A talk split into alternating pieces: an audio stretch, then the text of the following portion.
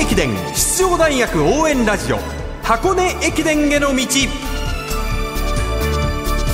こんばんは。箱根駅伝の道ナビゲーターの柏原隆二です。今日もよろしくお願いします。よろしくお願いします。ポッドキャストでも配信中の箱根駅伝への道。学生三大駅伝のクライマックス箱根駅伝に向けて奮闘するチームを応援紹介してまいります。今夜も第98回箱根駅伝予選会突破チームの特集です3位で予選突破しました日本体育大学玉木良二監督の声まずはお聞きくださいえ今日のレースまず振り返っていただけますかねはい、あのまあ、えー、3位ということで、えー、本戦の切符をつかむことができてほっとしている一方、やはりあの本戦に向けて課題も、えー、明確なものが見つかったレースでした。その課題というのはどういったところですか？やはりあの戦略的にですねラスト2周、ラスト5キロぐらいから、えー、徐々にもう少し、えー、タイムを上げていくというかですねそういう狙いだったんですが、まあ、あの風等もあったことも要因なんですが今一歩最後ペースが上げきれず、えー、終えたところがやっぱりまだまだ甘いなというふうに感じました。やはりこの気温というよりは今日は風が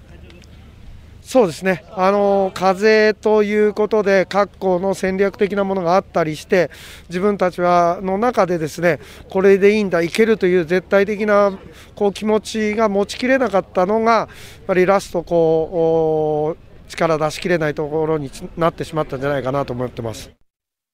日本体育大学の玉木監督でした。日体大は前回の箱根経験者が6人も卒業したんですがしっかりまとめて3位という結果でしたと。特に3年生エースの藤本玉木選手が非常に粘ったっていうのと今シーズン調子いいんですよね、うん、全日本大学駅伝の予選会でも日本人トップを取ったりとかで、ね、非常に勝負強さも備わってきた選手ですので、この選手を中心にどうやってチームを組み立てていくのかっていうのも、玉木監督のあの指導力っていうところにもありますが日体大最近あのこう監督が結構変わってた中での玉木監督で、なんかやっと落ち着いたというか選手たちも安心してトレーニング詰めてる状態が伺えますよね。うんそういったその様子っていうのもレースを通して柏原さんは感じているわけですね。うん、本当に安定感出てきましたね。うん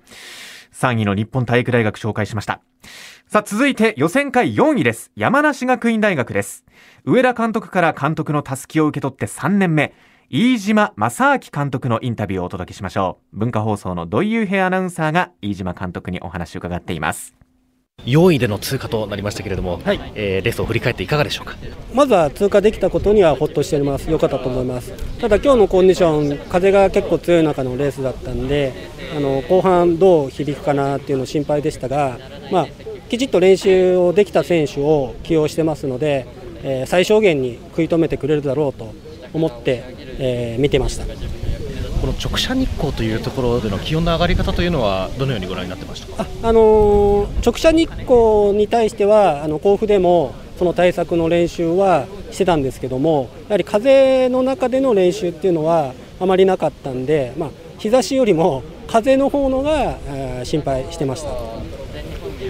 この箱根には2年連続での、え、出場となりますけれども、その箱根に向けてはどういったその思いがありますか、はい、あのー、去年は万全の状態で箱根を迎えることができませんでした、故障者出したり、まあ、自転車で転倒するものが出たりと、そういう状況で大会を迎えてしまったんで、今年はそういうことをまずなくして、きちっと練習をして、スタートラインに立って、シード権を目標にやりたいと思います。山梨学院飯島監督でした。飯島監督就任してから予選落ちも経験したりとか、まあ、昨年は主力を書いて19位という結果だったのでどこまで順位を上げることができるのかも注目していきたいと思います。留学生の鬼エ選手が全体の7位日本人エースの松倉選手がチーム2番手の全体の21位と期待通りの走りをしてくれましたと。はい、さらにチーム3番手に入った3年生の木山選手がハーフの自己ベストを3分40秒更新すると。ここで更新できるっていうのも非常にこう夏やってきたことが自信に変わったんじゃないかなと思いますよね。いやーこれどうなんですか、柏原さん3分40秒更新。まあそもそもがこう、はい、走ってなかったっていうのもあるかもしれないんですけど、えー、にしても3分40秒は本当にこの1年間頑張ってきたんだなっていうのは見えてきますよね。うんここぞという時にね。それも条件悪かったですからね。そうですよ、風も強くてね気温も上がっておりました。はい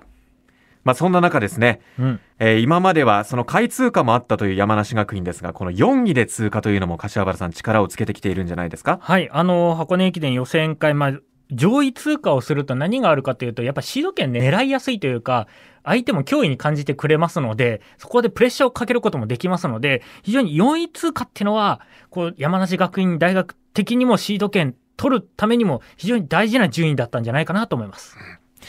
さあ、最後にですね、予選会6位で本戦出場の切符をつかみました法政大学、坪田智夫監督のレース直後の声をお届けします。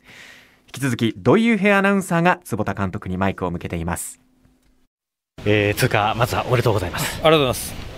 今回のレースを振り返っていかがですか？うんまずはあの、まあ、通過できたのは良かったのかなっていうところなんですけど、いろいろ課題があの多い、えーまあ、ミスの多いえー大会になったので、その辺は、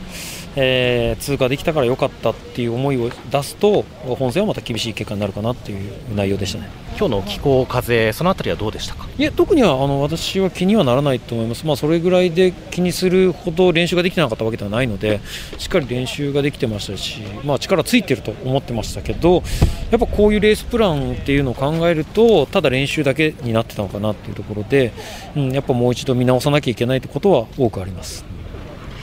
そして全日本大学駅伝もありますけれどもそこに向かう気持ちというのはどうですか？そうですね、うんまだちょっと全日本については全く考えてないないですね、まあ、予選会終わってからのダメージがどれぐらいあるのかによって、まあ、オーダーを考えようかなと思ってましたし、うん、今、この結果だとやっぱりなかなかあのシードとかっていうのを口に出すほど、うん、力がないと思うので、もう一回しっかりこの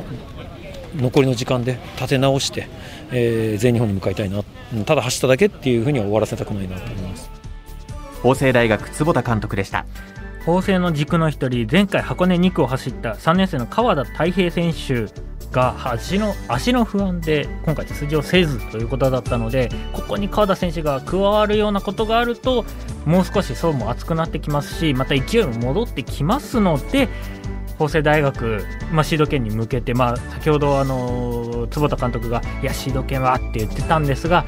あと2ヶ月箱根まではあと2ヶ月3ヶ月ありますのでここは十分戦えるんじゃないかなと思いますね。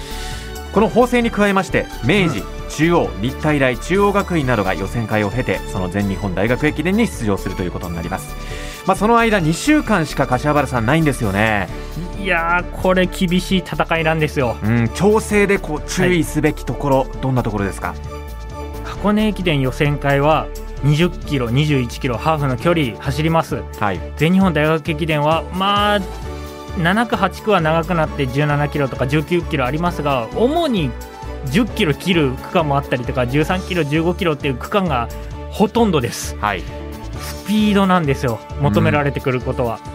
ってなると、夏は結構距離踏んでたりする選手たちが多いですので、そこをどう変換できるかっていうのが勝負の鍵になってきます。ただ、数年前、東京国際大学、伊藤達彦選手が走った時は、箱根駅伝予選会の本当に1週間、2週間っていう短いスパンの中で仕上げてきた経験、実績もあります。そういったところで調整を間違えないことです。うわ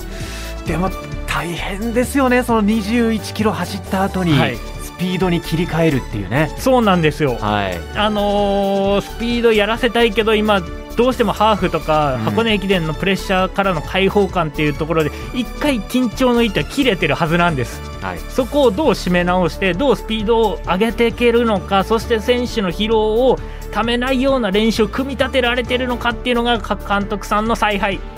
これ大事ですナビゲーターの柏原隆二さんでした。ありがとうございました。ありがとうございました。箱根駅伝への道明日は専修大学そして国士舘大学を特集します